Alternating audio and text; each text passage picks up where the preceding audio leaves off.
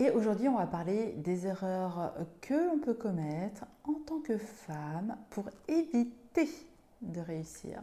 Vous savez, ce petit mécanisme d'auto-sabotage. Alors, si vous rencontrez euh, l'une de ces situations, sincèrement, je vous invite à y prêter attention et à vous dire euh, qu'est-ce que je peux mettre en place maintenant pour faire bouger les choses?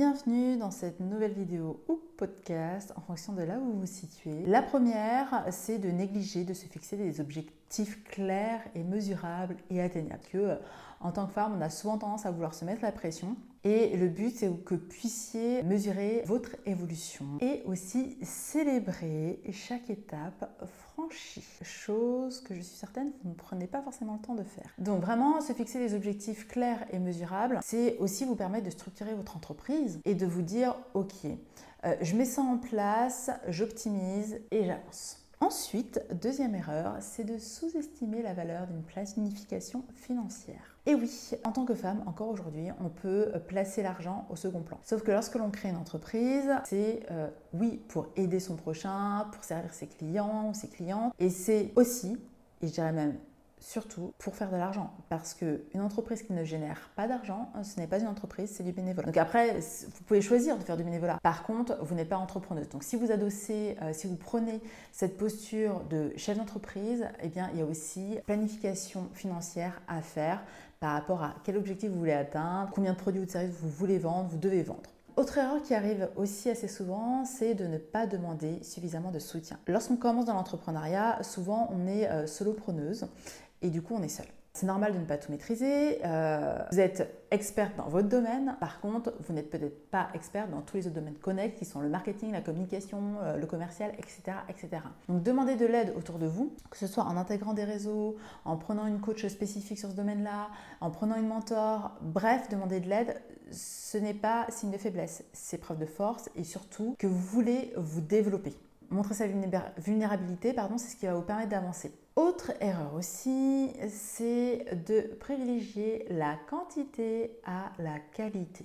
Oui, lorsque vous démarrez dans l'entrepreneuriat, vous pouvez avoir tendance à vous comparer à des personnes qui ont déjà un business super établi et qui communiquent sur tous les réseaux, euh, tous les jours, bref, qui ont tout mis en place. Sauf qu'au démarrage, pensez juste à une chose, c'est que ces personnes étaient exactement comme vous.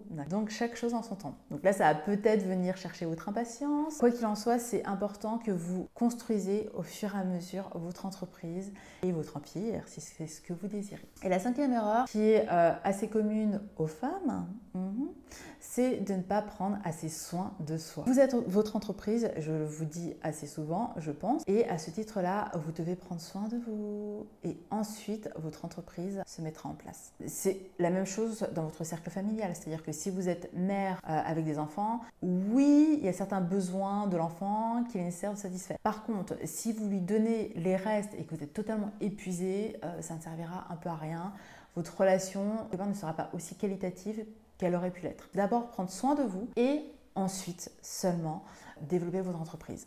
Donc bien évidemment, il y a des moments de rush dans le cadre d'une entreprise, si vous êtes en plein lancement, si vous avez, si vous avez un événement. Dans ces moments-là, pensez justement à bien gérer votre énergie avant pour pouvoir l'optimiser pendant cette période-là. Et posez-vous des moments où vous vous ressourcez. Si vous ne savez pas encore comment vous ressourcer, bah, prenez un temps de réflexion, prenez rendez-vous chez une coach pour vous permettre justement d'identifier qu'est-ce qui vous fait vibrer, qu'est-ce qui vous ressource le plus, et puis juste un temps de réflexion, vous posez dans votre agenda deux heures en disant maintenant je vais juste m'écouter, savoir ce qui me fait vraiment plaisir. Juste commencer par ça, ça peut être quand même super méga fun. Donc vous l'aurez compris, en tant que femme, très clairement, souvent on ne s'en rend pas compte, on met en place des mini-mécanismes d'auto-sabotage juste par opposition parce qu'on a réellement envie d'avancer, réellement envie de se structurer, réellement envie d'avoir des résultats. Et qu'en même temps, de manière totalement contradictoire, on va faire des choses qui peuvent pallier à ça, qui peuvent nous desservir. Donc, euh, très clairement, si vous ne prenez pas suffisamment soin de vous jusqu'ici, jusqu'à soit euh, le fait d'avoir regardé cette vidéo, soit le fait d'avoir écouté ce podcast, faites-le. Dites-vous qu'est-ce qui vous procure le plus de bien-être et mettez-le dans votre agenda de manière régulière. C'est pas forcément que ce soit tous les jours si euh, ça nécessite une dépense, et quoique je vous le souhaite, tout simplement, que vous puissiez dépenser chaque jour pour votre bien-être. Commencez par ça.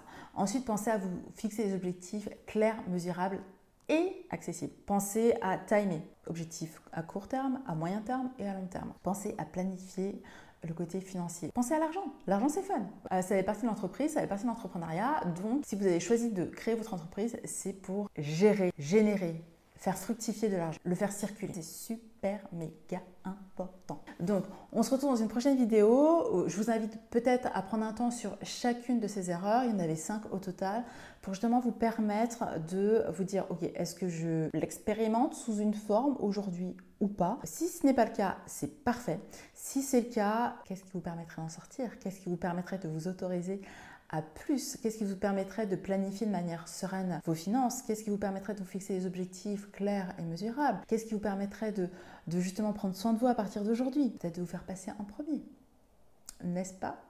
Donc, je vous dis à très vite dans un prochain épisode. Et d'ici là, je vous embrasse. Faites-vous passer en première et ciblez votre vie.